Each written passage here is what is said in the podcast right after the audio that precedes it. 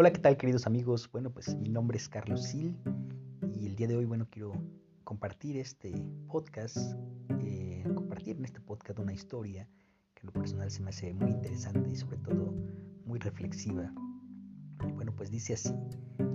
Resulta que en un lugar estaba un, sabio eh, pescando cuando de repente ve que un alacrán cae al agua a ahogarse.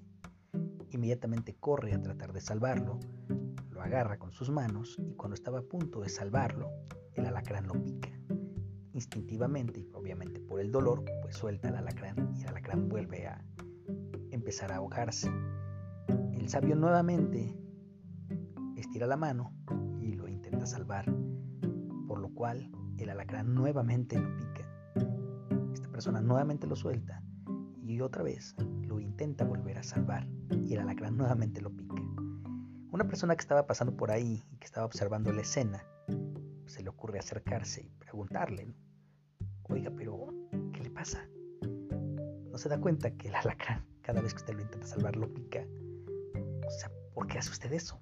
¿Por qué sigue y sigue tratando de salvarlo cuando el animal lo está lastimando? El sabio voltea y le dice, fácil. La naturaleza del alacrán es picar. Mi naturaleza es tratar de salvar. Entonces sobre eso, bueno, pues no podemos hacer absolutamente nada. En este caso es muy importante darse cuenta que cuántas veces te dicen, bueno, pero es que cómo es posible que esa persona te ha dañado, te ha lastimado, te ha ofendido y tú todavía te portas buena onda con él, todavía tratas de, ayudarlo, tratas de, alimentarlo, tratas de sacarlo adelante.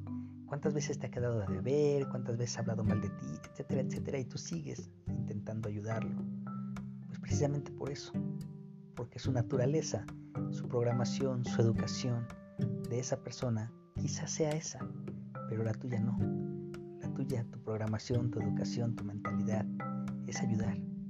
Y eso es muy importante que no lo pierdas. Es tu esencia.